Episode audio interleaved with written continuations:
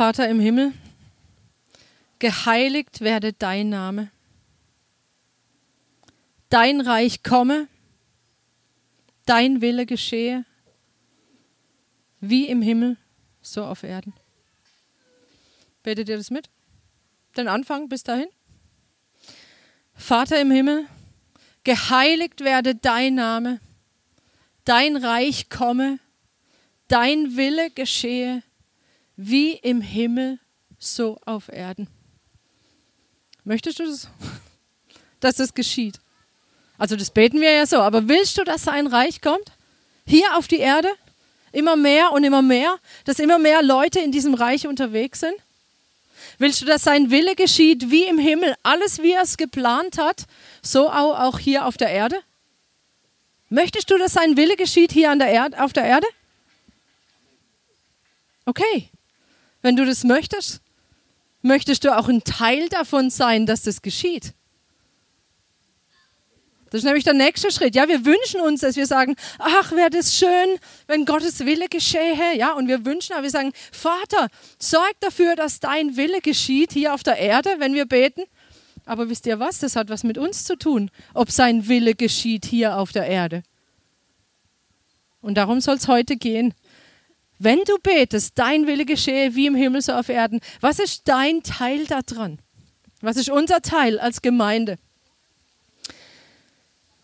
Wir haben am vergangenen Sonntag über Gebet gehört, diese Zeit mit Gott. Ähm, wir haben das ja auch beim Seminar von, von Hartwig, auch ein, ein, wirklich ein dringender Hinweis war da. Hey, Gemeinde ist ein Haus des Gebets. Gemeinde ist für Gebet da. Es ist vorrangige Aufgabe der Gemeinde, im Gebet vor Gott zu stehen. Und wir hatten letzte Woche einen Schwerpunkt darauf, dass wir gesehen haben, wie kann ich meine Zeit mit Gott verbringen. Ja, Gott liebt es, wenn wir vor ihm sitzen, wenn wir ihm sagen, wer er ist, wie vorhin auch in der Anbetung. Ja, wer ist er? Nicht damit er das weiß, sondern damit er geehrt wird und damit sein Name groß gemacht wird, so wie es auch in der Bibel oft steht, dass wir das auch tun sollen. Dann, wir haben gehört, diese ganzen Bibelstellen, diese Aufforderungen zum Gebet ja, von letzter Woche. Ich weiß nicht, es war ein bisschen schnell letzte Woche, ja, man kam fast nicht mit, aber wir haben gehört, dieses betet ohne Unterlass, seid alle Zeit im Gebet, ja, und denkt alle Zeit in euren Gebeten an und so weiter. Wir haben viele Aufforderungen gehört zu beten. Und es ist natürlich Erstmal ist Gebet natürliche Kommunikation mit Gott. Ja, beten ist reden mit Gott. Ich kommuniziere mit ihm. Ich habe eine Beziehung mit ihm und deshalb bete ich und rede mit ihm ich bete ihn an, ich empfange Weisung ja, für mein Leben, ich kriege das mit. Und so sitze ich vor ihm. Das ist, das ist eine Sache von Gebet, ja, Austausch, Beziehungen pflegen, auch persönliche Anliegen vor ihn zu bringen. Ähm, ihr kennt, wir haben auch diese Stelle aus Philippa 4, Vers 6 gehört, was heißt, seid um nichts besorgt. Und irgendwie, ich habe den Eindruck jetzt, dass das nochmal ein ganz wichtiger Vers ist, auch für jemanden, der hier ist, aber wahrscheinlich für viele, aber für jemanden ganz besonders. Sei um nichts besorgt, sondern in allem sollen durch Gebet und Flehen mit Danksagung eure Anliegen vor Gott kund werden. Sei um nichts besorgt, sondern in allem soll durch Gebet und Flehen mit Danksagung dein Anliegen vor Gott kund werden. So, wir, wir reden mit Gott, ja, alles, was uns betrifft, wir reden mit ihm darüber. Das ist eine Sache von Gebet. Aber dann gibt es einen großen Bereich von Gebet, und ich glaube, der ist bei vielen von uns noch, naja, eher unterbelichtet, würde ich sagen. Ja? Ich will dir nicht zu nahe treten, vielleicht ist es bei dir nicht so, aber wenn es bei dir so ist, dann und du möchtest, dass wirklich Gottes Wille geschieht, wie im Himmel so auf Erden, dann sei dabei und hör zu. Und dieser Bereich ist der Bereich der Fürbitte, ja. Und Fürbitte sehen wir in, im Wort Gottes sehr, sehr viel. Wir sehen Fürbitte, also dass ich für andere bete oder etwas für andere ähm, erbitte, sehen wir sowohl für Glaubensgeschwister, ja, für andere Gläubige, als auch für andere Menschen oder Menschen, die äh, Obrigkeiten, ja, Herrschaften, was auch immer, Nationen. Und gerade bei Fürbitte für Geschwister könnte man sich schon die Frage stellen, ja, wie, aber die, die beten ja alle für sich selber auch zu Gott, ja. Ich meine, Gott weiß das ja. Aber wir sehen das sehr viel. Beispiel Apostelgeschichte 12, das will ich jetzt einfach nur kurz erzählen. Das ist diese Geschichte. Petrus wird verhaftet. Und dann heißt es, Apostelgeschichte 12, Vers 5, aber von der Gemeinde geschah ein anhaltendes Gebet für ihn zu Gott. So, da leidet jemand oder jemandem passiert etwas aus der Gemeinde und die anderen beten. Wir haben das vorhin auch gemacht, als Bärbel das angeleitet hat, Gebet für Menschen, die in der Verfolgung sind, ja, und das sind auch viele im Gefängnis. Da geschieht anhaltendes Gebet von der Gemeinde für diese Leute. Das ist aber nicht das Einzige. Wir sehen sehr viel und ich will mit euch mal, also wir werden jetzt nicht alle Stellen da durchrasen. Ich will mal einfach nur beispielhaft zwei rausgreifen. Die könnt ihr mal bitte aufschlagen mit mir. Das eine ist Römer 15, Vers 30.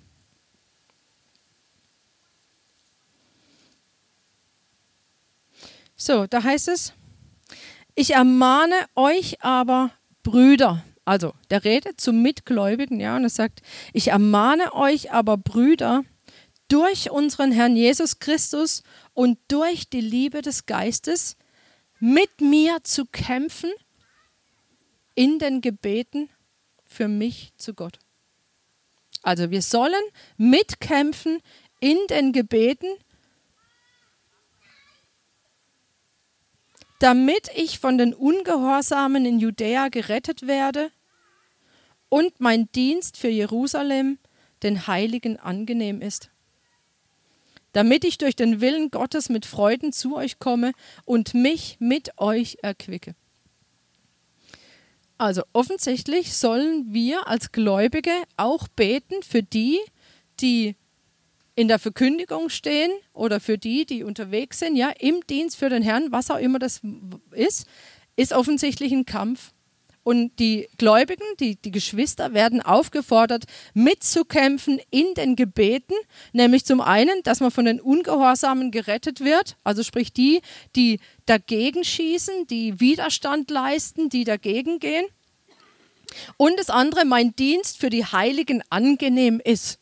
Also angenehm ist jetzt, dieses Wort angenehm ist nicht so im Sinn von, dass die Verkündigung angenehm ist, dass es ja niemandem irgendwas ankratzt, ja, und alle schön, oh, war das ein schöner Gottesdienst, jetzt können wir alle wieder heimgehen, ja, sondern angenehm im Sinn von wohltuend. Und wohltuend kann auch heißen, ich meine, Bärbel hat es vorhin auch gebetet, oder jemand hat es gebetet, ja, dass es uns auch herausfordert, dass Gott korrigieren kann, dass wir sagen, wenn der Vater liebt, dann züchtigt er, dass wir gezüchtigt werden. Das ist auch angenehm. Warum? Weil wir dann hinterher angenehmer sind.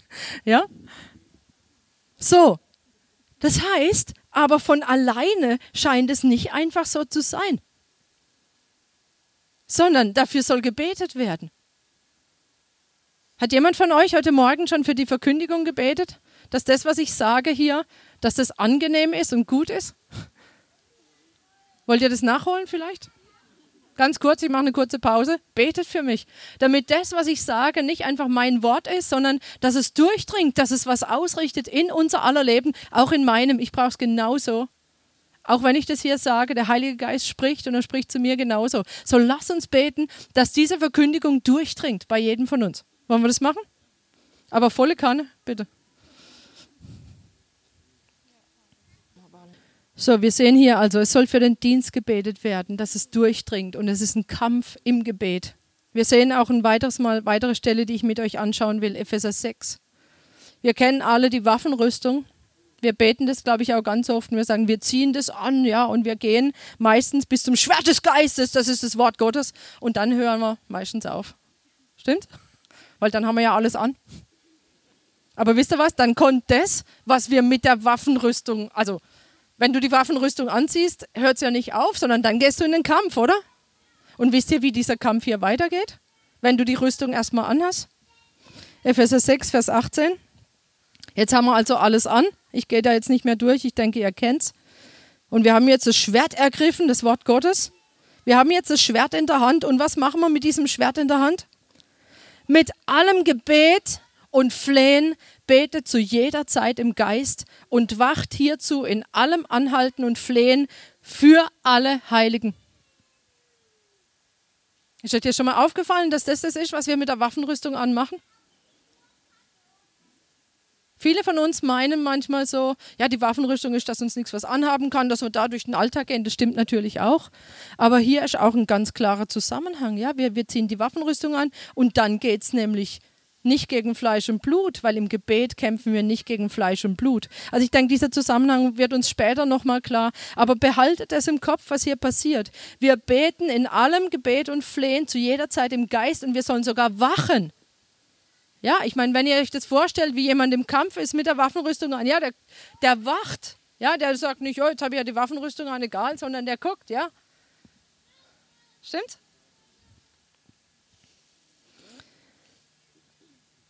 Und dann heißt für alle Heiligen und auch für mich, und jetzt guck mal dieses Anliegen auch an, damit mir Rede verliehen wird, wenn ich den Mund öffne, mit Freimütigkeit das Geheimnis des Evangeliums bekannt zu machen, für das ich ein Gesandter in Ketten bin, damit ich in ihm freimütig rede, wie ich reden soll.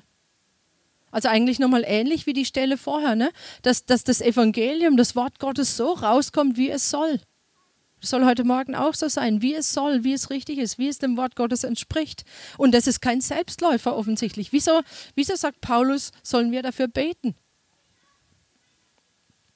Also wir sehen hier Gebet für Gläubige, damit es geschieht, was Gott doch tun will in den Gläubigen.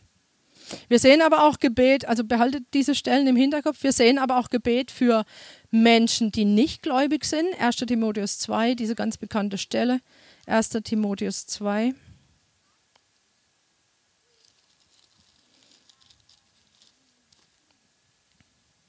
1. Timotheus 2, die ersten zwei Verse oder drei oder vier. Ich ermahne nun vor allen Dingen. Und nochmal, er sagt nicht, ach, ihr könntet doch dafür beten. Ja, oder hey, es ist mir ein echtes Anliegen, dass ihr dafür betet. Sondern was sagt er? Ich ermahne euch. Ich ermahne euch. Ermahnen kann auch ermutigen heißen. Ja, ich ermahne und ermutige euch. Vor allen Dingen. Was heißt denn vor allen Dingen? Vor allen Dingen ist vorrangig, oder? Vorrangig. Nochmal, vorrangige Aufgabe der Gemeinde ist das Gebet. Ich ermahne nun vor allen Dingen, dass Flehen, Gebete, Fürbitte, Danksagung getan werden für alle Menschen. Für Könige und alle, die in Hoheit sind, damit wir ein ruhiges und stilles Leben führen in aller Gottesfurcht und Ehrbarkeit. Denn dies ist gut und angenehm vor unserem Retter Gott, welcher will, dass alle Menschen gerettet werden und zur Erkenntnis der Wahrheit kommen. So, ist das ein Gebet, das dem Willen Gottes entspricht? Schon, ne? Okay. So, warum sollen wir das eigentlich beten, wenn das doch Gottes Wille ist? Das sind doch Dinge, die Gott selber am Herzen liegen und die er doch auch so tun könnte. Er will das doch. Wieso sollten wir dafür beten? Ihr habt euch vielleicht diese Frage auch schon gestellt. Ich habe sie mir schon oft gestellt. Habt ihr euch die gestellt? Ja, das ist doch das, was Gott will. Und ich glaube, wir müssen diese Frage beantworten können, damit wir motiviert sind zu beten, damit wir das tun. Eigentlich müsste man ja motiviert genug sein, wenn Gott sagt, wir sollen beten, stimmt's? Ja, wenn wir sagen, wir wollen Gott gehorchen, dann müsste es eigentlich Motivation genug sein, ähm, dass Gott es sagt, weil wir wissen ja, das ist ja nicht ohne Grund, wenn Gott es sagt, ja, und sein Wort ist genug, ich will gehorchen. Aber ich glaube, es ist so ähnlich wie bei diesem Beispiel, und das kennt vielleicht der ein oder andere von euch, dieses, diese Geschichte von diesen zwei mittelalterlichen Steinmetzen, die einen Stein behauen. Kennt ihr jemand von euch? Also wird sehr oft bei, bei Motivationstrainern, ja, die nehmen ganz oft diese Geschichte und zwar ähm, sind da also zwei mittelalterliche Steinmetze, die sitzen da beide am Boden rum und behauen einen Stein. Und der eine ist total missmutig und der andere ist total fröhlich, pfeifend, ja, behaut er diesen Stein. Und dann fragen sie den ersten, was tust du? Und der eine missmutig, ich behaue einen Stein. Ja. Und dann fragen sie den zweiten, der so fröhlich vor sich hin singt, was tust du? Und er sagt, ich baue eine Kathedrale. So, was ist der Unterschied? Der Unterschied ist, dass der Zweite so motiviert ist, weil er das Ziel und den Zweck im Kopf hat und nicht nur im Kopf, sondern im Herzen. Und er sieht eigentlich schon im Herzen dieses Bild von der Kathedrale und er weiß, diesen Stein, den ich hier behaue, der ist ein Teil in dieser wunderschönen Kathedrale. Und deshalb macht das alles Sinn und ich freue mich drauf. Und ja, und das motiviert ihn, diesen Stein so gut zu behauen wie möglich. Das ist eine ganz andere Motivation, wie wenn ich nur diesen Stein sehe und sage, na, ich behalte halt jetzt mal diesen Stein. Und mit Gebet ist es nämlich sehr, sehr ähnlich. Wir können sagen, ja, ich bete jetzt, weil das irgendwie gut ist. Oder ich kann sagen, ich bete, weil ich weiß, was geschieht. So, und darum soll es heute gehen. Es soll heute gar nicht so sehr gehen, wie bete ich jetzt, wofür bete ich jetzt und wie macht man das, sondern es soll Motivation sein für uns als Gemeinde zu erkennen, was ist das Ziel und der Zweck von Gebet. Und es ist nicht nur dieses kleine Gebet, das ich jetzt spreche, ich vor Gott, sondern es geschieht etwas dabei. Und dass uns wirklich der Blick geöffnet wird. Und das ist mein Gebet, dass der Heilige Geist uns den Blick öffnet, was geschieht, wenn wir beten. Wir bauen mit am Tempel Gottes, wir bauen mit an seinem Reich. Und unser Beitrag ist vorrangig Gebet. Und wir brauchen dieses Verständnis, was Gebet ist und wa warum Gott möchte, dass wir es tun, was es ausrichtet, um wirklich mit Motivation und Eifer an Gebet ranzugehen. Also man kann viel über Gebet lernen, ähm, aber heute geht es wirklich darum, dass wir das Ziel Gottes vor Augen haben. Warum also Gebet? Gott ist doch allmächtig. Er ist doch erhoben über jede Gewalt und Macht. Wieso sollte er das brauchen? Wenn ein Wort spricht, geschieht es doch. Warum in aller Welt sollte er unser Gebet brauchen? Aber Gott hat sich festgelegt. Aber dabei bleibt es nicht, ja, das ist nicht der einzige Grund. Aber Gott hat sich festgelegt, mit und durch die Gläubigen, mit und durch die Gemeinde in die sichtbare und unsichtbare Welt hineinzuwirken. Und ich glaube, da, da brauchen wir so viel mehr Verständnis. Und wir sehen das, ich möchte mal auch wieder beispielhaft zeigen im Alten Testament und im Neuen Testament, wo wir sehen, dass Gott Leute sucht für Gebet, für Dinge, die er selber eigentlich tun könnte. Ja? Wo er seinen Willen ausge, ausgelebt haben möchte. Zum Beispiel Hesekiel 22, Vers 30, auch eine sehr bekannte Stelle. Danach sind auch einige Gebetshäuser benannt, ja, die heißen übersetzt äh, Bresche ja, habt ihr vielleicht auch schon gehört, gerade in den USA es gibt einige Gebetshäuser, die Bresche heißen. Warum Bresche? Hesekiel 22, Vers 30. Das spricht Gott selber. Der möchte, also Gott selber sagt, ich werde Gericht über eine Nation bringen. Und dann sagt er, und ich suchte einen Mann unter ihnen, der die Mauer zumauert oder eben, ja, der die Mauer zumauert oder den Riss oder der für das Land in die Bresche springt und mir entgegentritt, damit ich es nicht vernichten muss. Doch, und jetzt kommt die traurige Nachricht, doch ich fand keinen. Also ich suchte einen, der in den Riss tritt, das heißt so, der vermittelt, ja, der dazwischen geht, der, der dazwischen steht, der eingreift als Mensch, damit Gott dieses Gericht nicht vollzieht. Hä? Also Gott sagt es selber, ja. Da, ich suche jemanden. Ist da jemand da, der mir sagt, ich soll es nicht tun, damit ich es nicht tue? Es gibt keinen, also ich muss es tun. Hä? Findet ihr das nicht komisch? Wer hat schon mal drüber nachgedacht und findet es komisch? Ich. Ist doch komisch? Ja. Total komisch. Es gibt noch was Interessantes. Jesaja 62. Gehen wir da mal hin. Jesaja 62, Vers 6. Auch wieder prophetisch natürlich spricht der Jesaja, aber Gott spricht durch Jesaja. Und er spricht: Auf deinen Mauern Jerusalem habe ich Wächter bestellt. Da, darauf ist übrigens dieser Gebetsdienst Wächterruf gegründet, auch auf diesen Vers. Ja. Auf deine Mauern Jerusalem habe ich Wächter bestellt. Den ganzen Tag und die ganze Nacht werden sie keinen Augenblick schweigen. Jetzt können wir noch sagen, okay, die beten jetzt wahrscheinlich irgendwie was. Und dann heißt es, ihr die ihr den Herrn erinnert. Gönnt euch keine Ruhe und lasst ihm keine Ruhe, bis er Jerusalem wieder aufrichtet und bis er es zum Lobpreis macht auf Erden. Das heißt, was machen diese Wächter? Sie erinnern Gott an seine Verheißungen. Das heißt, die Wächter machen nichts anderes als zu sagen, Gott, du hast gesagt, du wirst Jerusalem wieder auf, aufrichten, ja, und wirst es zum Lobpreis machen unter den Völkern. Und das ist das, was sie beten. Das heißt, sie sagen Gott, sie erinnern Gott an das, was er gesagt hat.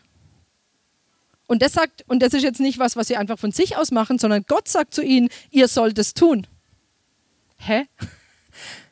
Ja, also Gott sagt, erinnert mich. Nicht, weil Gott, ist, Gott hat nicht Alzheimer ja, oder irgendwie sowas. Und Gott weiß sehr wohl, was er gesagt hat. Und trotzdem sagt er zu ihnen, erinnert mich, sagt mir das, was ich tun will mit Jerusalem. Also auch wieder völlig so auf, auf oberflächlich betrachtet unverständlich.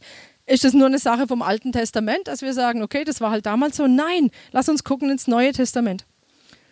Matthäus 9, 37, 38. Da haben wir ganz ähnliche komische Stellen, also vermeintlich komische Stellen.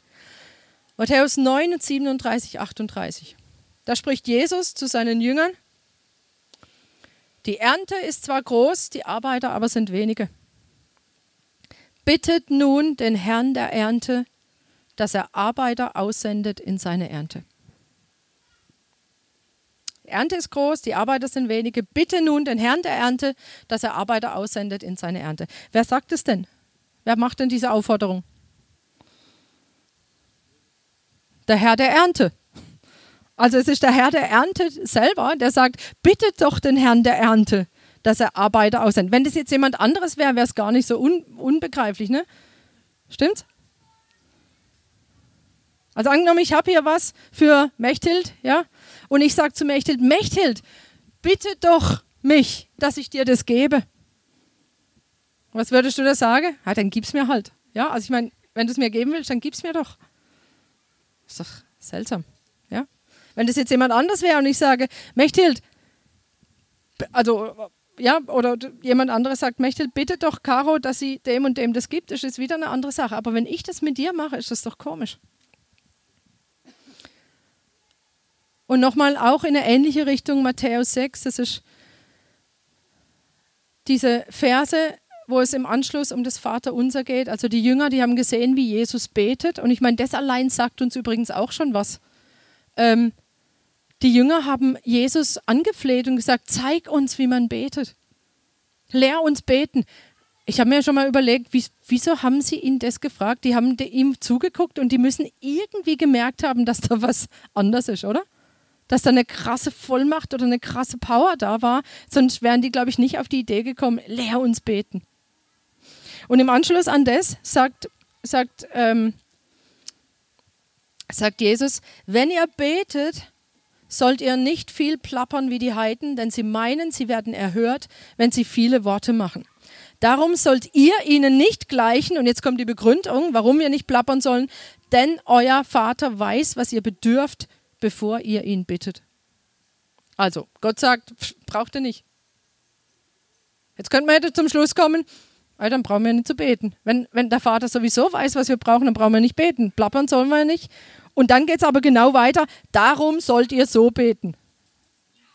Ja? Also, denn euer Vater weiß, was ihr bedürft, bevor ihr ihn bittet. Ihr sollt nicht plappern. Darum sollt ihr so beten. Also wir sollen aber trotzdem beten. Die Frage ist wie. Und dann kommt natürlich unser Vater im Himmel, dein Name werde geheiligt, dein Reich komme, dein Wille geschehe wie im Himmel so auf Erden. Also geht es nicht um Information, Gott irgendwie Hilfestellung zu geben, was wir jetzt gerade brauchen, weil er es nicht wüsste, sondern ich glaube, es geht darum, und in Vers 10 wird es schon angedeutet, nämlich dieses Dein Wille geschehe wie im Himmel so auf Erden. Da wird angedeutet, warum es geht und wieso wir überhaupt diese Dinge beten sollen, die Gottes Willen entsprechen. Und jetzt müssen wir wirklich dabei sein. Weil ich glaube, wenn wir das verstehen, dann wird es einen Unterschied machen in unserem Gebet. Die Gemeinde betet, damit das, was im Himmel beschlossene Sache ist, hier auf der Erde durchgesetzt wird. Der Hartwig hat es auch so angerissen, so ähnlich formuliert, aber ich will, dass wir verstehen, warum. Das hat er nämlich nicht weiter ausgeführt. Die Gemeinde betet, dass damit das, was im Himmel beschlossene Sache ist, was Gottes Willen entspricht, hier auf der Erde durchgesetzt wird. Und dafür ist Gemeinde da, ist vorrangige Aufgabe der Gemeinde, genau das zu tun. Warum? Warum ist es so? Um das zu verstehen, müssen wir ganz an den Anfang zurückgehen, nämlich zu 1. Mose 1, nämlich dahin, wo Gott dem Menschen die Verantwortung gegeben hat über die Erde. Ja, er hat zu ihnen gesagt, was hat er denn gesagt? Er hat ihnen einen Auftrag gegeben, er hat gesagt, er hat sie nach seinem Bild geschaffen und er hat gesagt, seid fruchtbar und mehrt euch. Und dann hat er gesagt, und macht euch die Erde untertan und ihr sollt über sie herrschen. So, Gott hat dem Menschen die absolute Verantwortung für die Erde gegeben den Auftrag zu herrschen. Und was geschah mit dem Sündenfall? Vorher war es so, dass Gott wollte, dass sie unter seiner Herrschaft herrschen. Nicht losgelöst von seiner Herrschaft, weil seine Herrschaft ist gut und es ist Verantwortung, in Verantwortung vor Gott zu herrschen. Und was geschah mit dem Sündenfall? Der Mensch hat sich Satan untergeordnet. Er hat dem Satan mehr gehorcht als Gott und dadurch kam die ganze Erde indirekt unter die Herrschaft Satans weil der Mensch sich Satan untergeordnet hat, die Erde ist dem Menschen untergeordnet. Und deshalb lesen wir auch in der Bibel, dass Satan als Gott dieser Welt bezeichnet wird oder als Fürst dieser Welt. Und ab diesem Zeitpunkt des Sündenfalls ist Satan der, der über der Erde herrscht. Warum? Weil die Menschen ihm Herrschaft zugestehen. Ja, ist so. Grundsätzlich, wenn du geboren wirst, bist du in diesem Herrschaftsbereich und agierst auch unter dem Einfluss. Ich meine, wie, wie wirkt denn Satan in diese Welt hinein? Doch durch Menschen, oder? Durch Menschen, die er dirigiert. Wir lesen das ja, wo wir äh, zum Beispiel im Timotheus, wo es heißt, dass Leute durch, durch äh, gebunden sind oder gefangen wurden vom Teufel, um seinen Willen zu tun. Das ist genau das, was passiert ist. So Satan wirkt in die Welt hinein durch Menschen, indem er seinen Einfluss ausübt. Das heißt, das, was in der Welt geschieht, geschieht über Menschen, weil das der Einflussbereich der Menschen ist. Und wie macht, was macht Gott? Gott macht das Gleiche. Gott wirkt auch durch die Menschen in diese Welt hinein. Warum? Er hat diese Verantwortung über die Erde, hat er nach dem Sündenfall nicht zurückgeholt. Stimmt? Er hat es nicht widerrufen. Wir lesen nämlich später bei Noah, das war ja deutlich nach dem Sündenfall, lesen wir, dass Gott Noah den gleichen Auftrag gegeben hat. Er hat gesagt, du sollst fruchtbar sein und dich mehren und du sollst herrschen. Er hat Noah, oder ja, er hat, er hat, also macht sie euch untertan. Er hat Noah nochmal den gleichen Auftrag gegeben. Das heißt, wir sehen, der Auftrag Gottes hat sich nicht geändert, grundsätzlich. Und Gott macht es eben auch durch Menschen. Und zwar aber durch Menschen, die ihm aus freien Stücken folgen, die seinen Willen von Herzen tun wollen. Genauso macht er das, ja. Und wer sind die? Das ist die Gemeinde. Und es wird dann auch so viel logischer, dieses Bild vom Leib und vom Kopf. Jesus ist der Kopf, ist das Haupt und der Leib, das sind die, die in dieser Erde, auf dieser Erde seinen Willen tun. Der Kopf, äh, die, nicht der Kopf, der Kopf ist Jesus, die Hände, die Füße, der Mund. Gott wirkt doch durch Menschen, durch seinen Leib in diese Welt hinein. Das heißt, wir, die Gemeinde, sind die, die mit ihm kooperieren, so wie da, also die Glieder kooperieren mit dem Kopf. Ich denke, da sind wir uns einig, ja, über das Nervensystem. Der Kopf sagt, wo geht's hin und mein Fuß macht das, was mein Kopf sagt. Und genauso ist ja der Leib, deshalb auch dieses Bild vom Leib, der mit Jesus kooperiert, der mit dem Heiligen Geist kooperiert, die Vollmacht besitzt, diese Dinge auch zu tun, die Gott uns aufträgt und seine Anordnungen ausführt, hier in dieser Welt. Und so ist auch zu verstehen, wenn Jesus sagt, Johannes 20, 21, wie mich der Vater gesandt hat, so sende ich euch. Wir sind Gesandte, als Gemeinde Gesandte, Gottes Willen hier auf der Erde durchzusetzen. Und wie geschieht es? Durch Gebet. Wir können natürlich praktische Dinge tun, ja, aber die Dinge, die Gottes Willen entsprechen, die unser praktisches Tun erstmal übersteigen, die geschehen im Gebet. Und es geht so weit, dass die Gemeinde und nicht die Gemeinde, sag mal ich, ja, kannst ja ich einsetzen. Wenn du sagst, du gehörst zur Gemeinde, setz da bitte ich ein. Das geht so weit, dass du, dass die Gemeinde die Schlüssel zum Himmelreich erhalten hat. Hey, was heißt das denn? Hast du das schon mal klar gemacht? Hast du einen Schlüssel bei dir? Schlüssel sind wichtig, dass du irgendwo reinkommst und andere auch mit reinbringen kannst. Ja? Schlüssel zum Himmelreich, Matthäus 16, Vers 18. Sagt er zu Petrus, aber natürlich, wir wissen, das ist nicht nur für Petrus allein gemeint, sondern Petrus ist ja ähm, der Fels, auf den die Gemeinde gebaut wird. Genauso heißt es hier, du bist Petrus und auf diesem Felsen werde ich meine Gemeinde bauen und des Totenreichs Pforten werden sie nicht überwältigen. Schon mal eine Riesenverheißung, dass der Feind uns gar nichts kann. Ja? Und dann geht es aber weiter. Ich werde dir die Schlüssel des Himmelreiches geben und was immer du auf der Erde binden wirst, wird in den Himmeln gebunden sein und was immer du auf der Erde lösen wirst, wird in den Himmeln gelöst sein. Hier haben wir wieder diesen Zusammenhang zwischen Himmel und Erde, dieses Bindeglied. Ja? So wie im Vater unser auch. So, das sind die Schlüssel. Wir nehmen diesen Schlüssel durch Gebet, wird hier im Prinzip auf der Erde getan, was im Himmel vorbereitet ist und Gottes Willen entspricht. Und dann heißt es, wenn wir das dann tun hier auf der Erde, dann geschieht es auch. Dann wird es durchgesetzt, sodass das, was im Himmel beschlossene Sache ist, durchgesetzt wird. So, das heißt, Gemeinde hat den Auftrag zu beten, damit der Sieg von Jesus hier und jetzt, Jesus hat ja schon gesiegt, ja, aber der Feind, der macht immer noch so einen, so einen Guerilla-Krieg, ja, so einen Partisanenkrieg, fies aus dem Hinterhalt. Aber Jesus hat schon gesiegt und unser Gebet dient dazu, dass der Sieg von Jesus hier an diesem Ort, zu dieser Zeit, in diesem Zeitalter geltend gemacht wird. Damit göttliche Entscheidungen, damit der göttliche Wille hier auf der Erde, nämlich dem Verantwortungsbereich der Menschen, zur Durchführung kommt. Dein Wille geschehe wie im Himmel, so auf Erden. Durch dich, durch dein Gebet geschieht das, was Gott im Himmel vorhat, geschieht hier auf der Erde. Glaubst du das? Was, was hindert uns dann noch, wenn wir das wirklich verstehen? Wenn wir das wirklich verstehen. Ich, ich mag das englische Wort für Fürbitte viel lieber. Fürbitte heißt, okay, ich bitte für jemand und dann bei Fürbitte stellt man sich so vor, ah, bitte, bitte, bitte. Ja, ja oder? Irgendwie. Fürbitte, Fürbitte. Ist auch okay, aber ja. Das englische Wort heißt Intercession. Intercession. Und es kommt von diesem Wort inter heißt dazwischen und session kommt von diesem lateinischen Wort gehen, dazwischen gehen. Fürbitte heißt dazwischen gehen. Denkt da nochmal an die Bresche, an den Riss. Fürbitte heißt, ich gehe dazwischen, zwischen Himmel und Erde. Nehmt dieses Bild, ja, ich gehe dazwischen, zwischen Himmel und Erde und ich sage, ich bin dafür verantwortlich, dass das, was im Himmel beschlossene Sache ist, dass es auf die Erde kommt. Das ist Fürbitte. Hey, wenn du so an Fürbitte rangehst, mit diesem Bild im Kopf, dass das, was du tust, eine Bedeutung hat, nämlich dass das Gottes Wille hier auf die Erde kommt, dein Gebet wird anders sein. Wie tun wir das? Es ist eigentlich ganz klar, weil wir sagen ja nicht irgendwas und es geschieht dann im Himmel, sondern was tun wir? Wir nehmen den Willen Gottes. Wo finden wir den?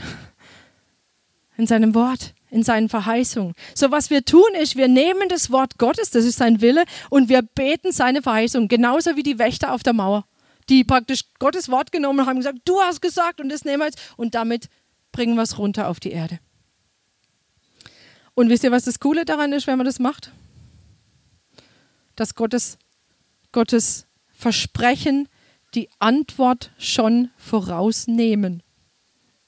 Also wir wissen, das geschieht schon in dem Moment, in dem wir das dann beten, sagen uns ja diese Verheißungen schon, was wir zu erwarten haben. Ne? Das heißt, wir kennen das Ende, wir kennen die Lösung. Ja? Das ist wie, also ihr wisst ja, ich bin Englischlehrerin und ich gebe ich geb den Schülern immer vor, vor, ähm, vor einer Klassenarbeit, gebe ich denen immer so Übungsaufgaben. Ja? Und dann auf der Rückseite sind die Lösungen. Und ich sage natürlich zu denen immer, äh, Leute, macht erst die Aufgaben und guckt dann die Lösungen. Ja, logischerweise. Das machen die natürlich wahrscheinlich nicht immer. Schätze ich mal, David, wo ist er? Ich glaube, die machen das nicht. Egal.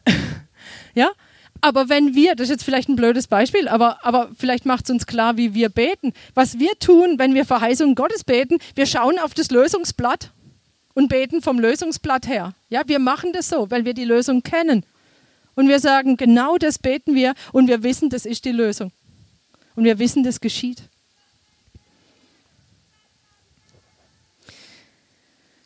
Und genau das macht den Unterschied. Genau das macht es, den Unterschied, weil wir von der Erhörung her beten, weil wir die Erhörung vor Augen haben und wissen, wenn ich das jetzt bete und es ist Gottes Wille und ich bete das, es geschieht hier auf der Erde. Und deswegen heißt es übrigens auch, dieser eine Vers, den wir vorhin zusammen gesagt haben, lasst Gebet und Flehen mit Danksagung vor Gott kund werden. Warum denn mit Danksagung? Weil ich in dem Moment, wo ich Gottes Willen bete, schon Danke sagen kann. Weil ich weiß, dass wenn ich das tue, dann geschieht es. Das ist das, was Gottes Wort sagt.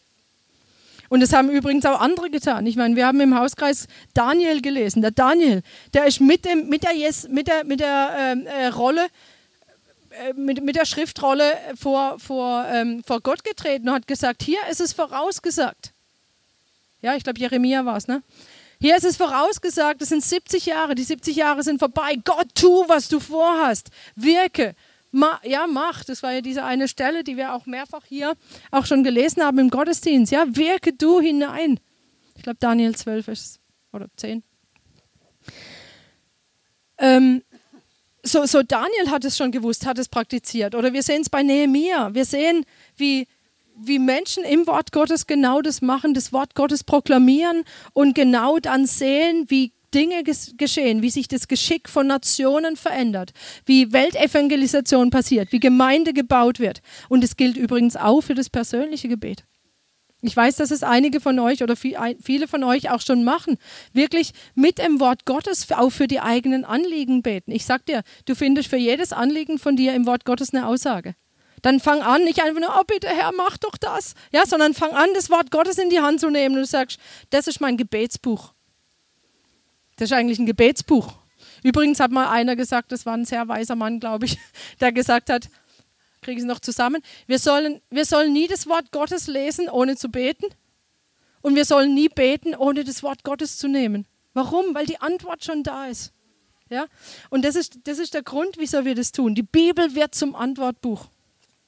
Und die Folge ist, dass Voraussetzungen geschaffen werden für echte Änderungen hier auf der Erde, dass wir nicht warten müssen, bis wir irgendwann mal ja, bei Jesus sind, sondern die Antworten sind schon da.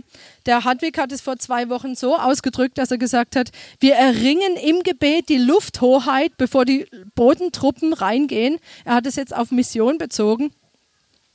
Ähm, es, andere, andere Leute, die sich mit Gebet beschäftigt haben, die haben das noch viel drastischer ausgedrückt. Der Oswald Chambers zum Beispiel, der hat gesagt, Gebet ist nicht nur die Vorbereitung für Arbeit. Also im Sinn von wir beten und dann gehen die Missionare rein und machen die eigentliche Arbeit, sondern er sagt, Gebet ist die Arbeit. Ja, das sind jetzt schöne Sprüche vielleicht für uns, aber wenn wir das verstehen, macht es einen Unterschied. Nochmal, Gebet ist nicht die Vorbereitung für Arbeit, sondern Gebet ist die eigentliche Arbeit. Und dann der, der Gordon, das ist auch einer, der sich sehr stark mit Gebet beschäftigt hat, der hat gesagt, Gebet ist der Treffer. Der Dienst, sei es Missionsdienst oder jeder andere Dienst, sammelt nur auf, was getroffen wurde. Ja? Wenn, wir, wenn wir dieses Verständnis haben für Gebet, wenn wir beten, dann, dann treffen wir. Pff, ja? Und dann kann man im Dienst aufsammeln, was getroffen wurde. Seht ihr die, die, die Vorrangigkeit und die Wichtigkeit von Gebet? Und das ist nicht irgendwas Schlaues, was die gesagt haben. Das beruht auf dem, was wir gerade uns angeschaut haben, was Gebet ausrichtet in der unsichtbaren Welt. Nämlich, dass, dass Gottes Wille auf die Erde kommt. Das Eigentliche und Wesentliche geschieht im Gebet. Und wenn uns das nicht motiviert, was dann? Und dann geschieht aber noch was anderes dabei, wenn wir so beten.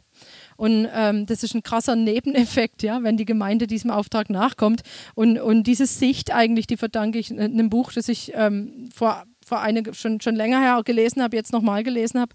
Und dieses Buch heißt Für den Thron bestimmt von Bill Heimer. Das ist ein amerikanischer Lehrer aus dem, also aus dem 20. Jahrhundert, ist aber auch schon lange, lebt schon lange nicht mehr für den Thron bestimmt. Und er, hat, und er sagt, der krasse Nebeneffekt ist, wenn wir das tun, ist nicht nur, dass diese Dinge auf die Erde kommen in diesem Verantwortungsbereich der Menschen, sondern dass es ja auch noch was mit der Gemeinde macht, nämlich dass die Gemeinde lernt zu überwinden. Die Gemeinde lernt durch Gebet zu überwinden. Und wir wissen Offenbarung, wer überwindet, dem will ich geben, mit mir auf dem Thron zu sitzen. Und auf dem Thron zu sitzen heißt ja mitregieren, stimmt? mitregieren, wie auch ich überwunden habe und mich gesetzt habe mit meinem Vater auf den Thron. So, Gemeinde lernt zu überwinden durch Gebet. Ist Gebet Überwindung? Bedeutet Gebet Überwindung? Einige schütteln den Kopf. Ich komme mal zu dir und lass mich von dir belehren, wie das geht, dass es nicht Überwindung ist. Also für mich ist es oft Überwindung.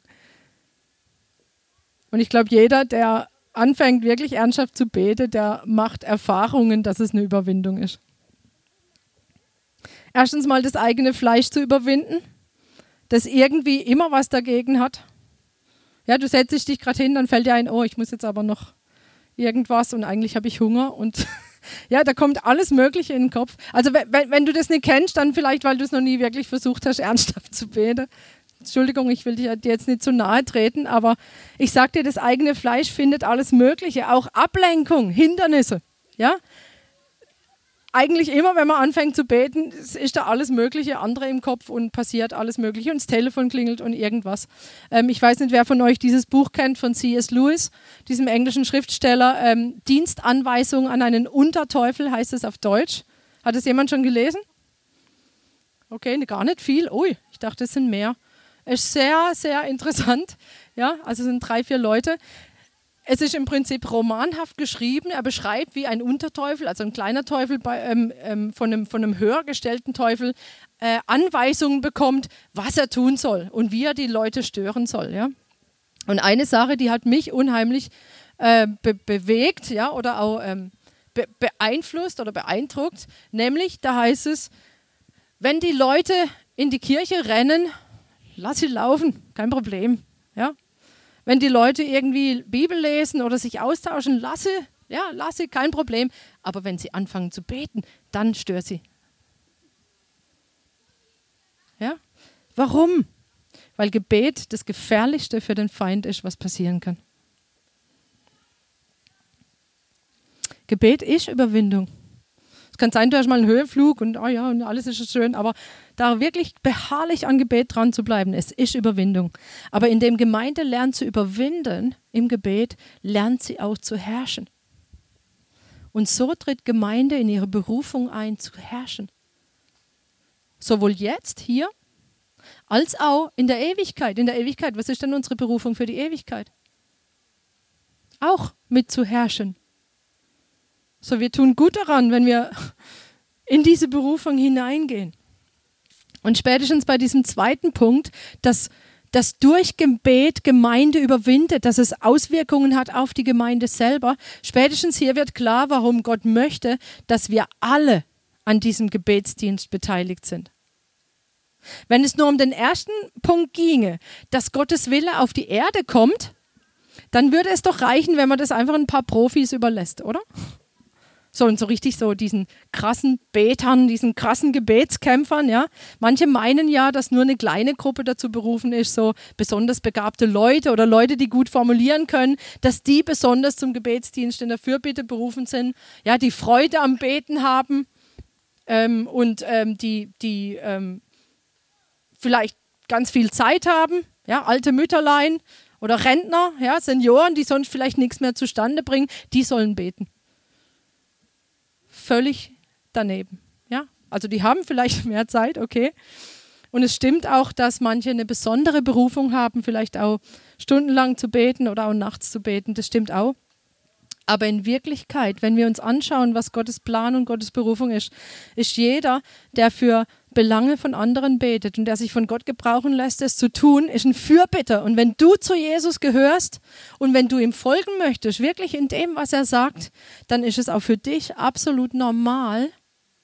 Nochmal, dann ist es für jeden von uns absolut normal, dass ein Teil unserer Nachfolge, dass ein Teil unseres Lebens in der Fürbitte verbracht wird.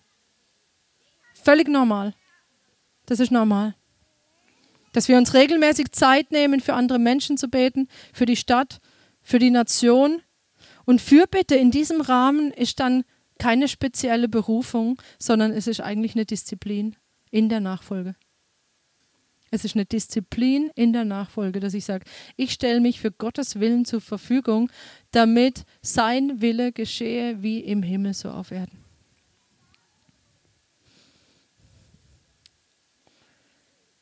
Weil, weil es Gott darum geht, dass wir auch durch diese Nachfolge oder dass unsere Nachfolge durch Gebet verändert wird und durch unser Gebet ein Unterschied gemacht wird in der Welt. Deswegen ist so ein wichtiger Lebensbereich für jeden von uns.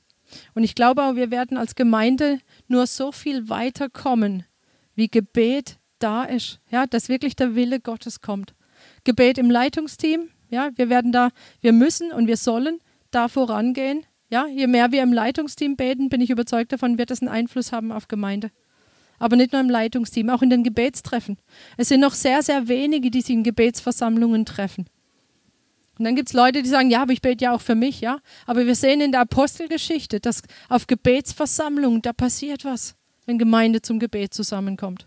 Und ich will euch wirklich von Herzen einladen, oder ich sage es auch mit Paulus, ich ermahne euch, ich ermahne euch und ermutige euch, zu Gebetsversammlungen dazukommen. Vielleicht, wenn du nicht jede Woche kannst, aber immer mal wieder.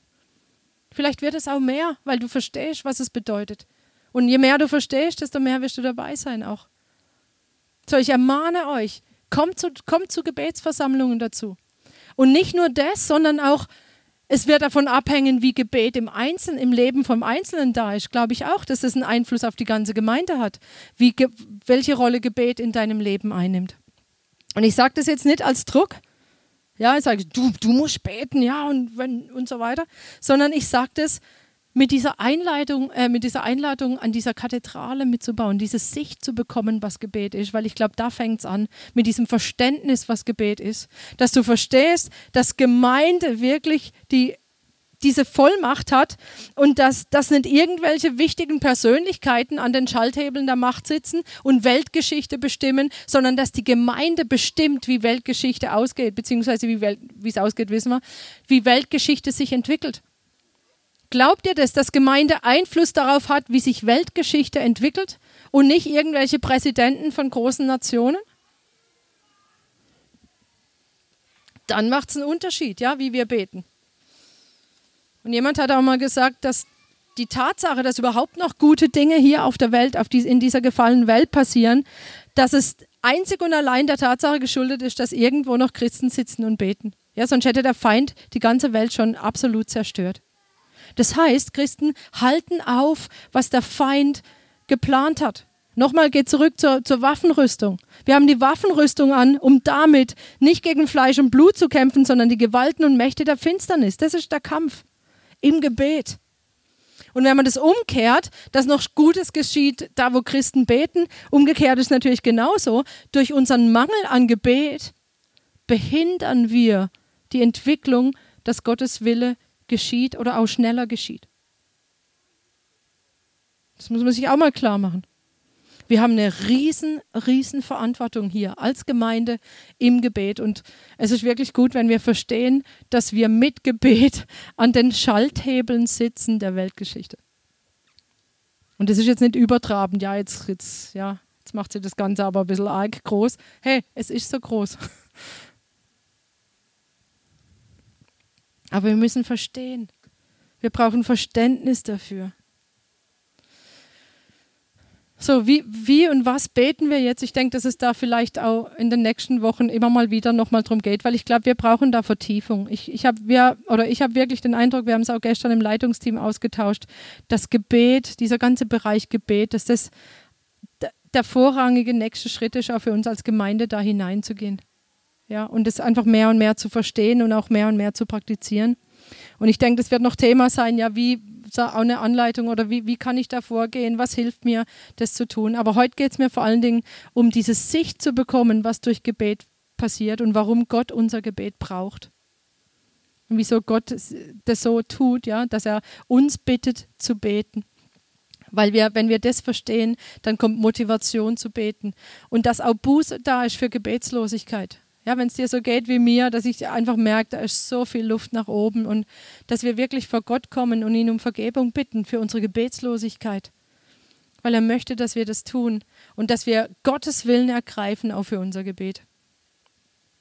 Und ich schlage vor, dass wir, dass wir das zum einen natürlich nehmen und ganz praktisch uns jetzt vielleicht zusammenfinden, zu zweit, zu dritt, zu viert, wie ihr auch wollt. Aber lasst uns das wirklich noch tun und dass wir, dass wir dann wirklich Gott um Vergebung bitten, aber auch ja, diese, diese Motivation nehmen für uns, ganz konkret machen, uns festlegen, Entscheidungen treffen und dann auch wirklich, sage ich mal, zwei, drei, vier oder wie viel ihr wollt, Verheißungen Gottes nehmen und die beten.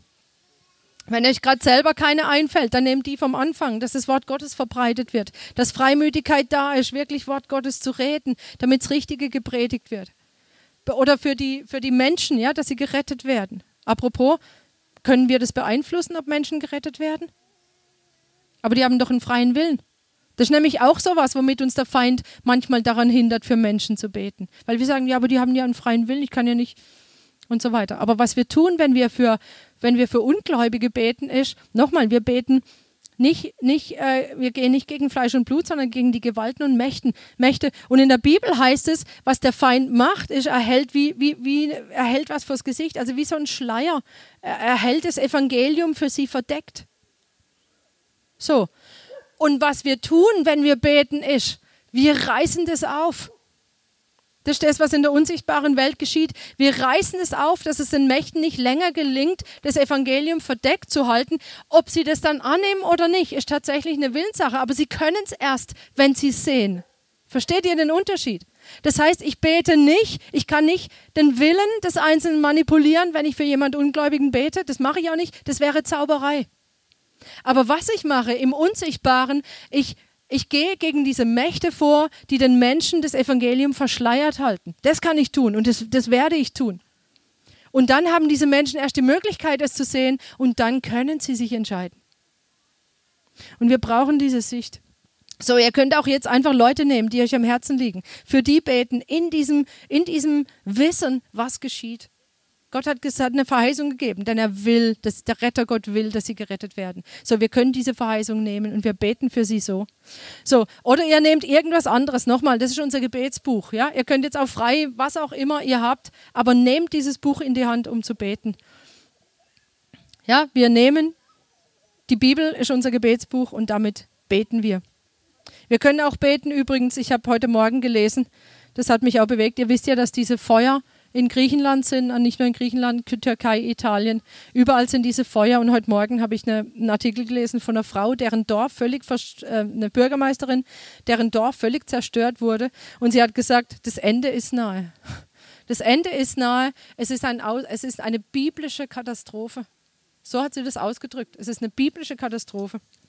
Und wir können auch hier beten. Was sagt denn das Wort? Ja, nochmal, wir beten, wir beten nicht, ach Herr, hilf jetzt, dass dieses Feuer, sondern wir beten. Was beten wir denn da? Wir nehmen die Verheißungen Gottes.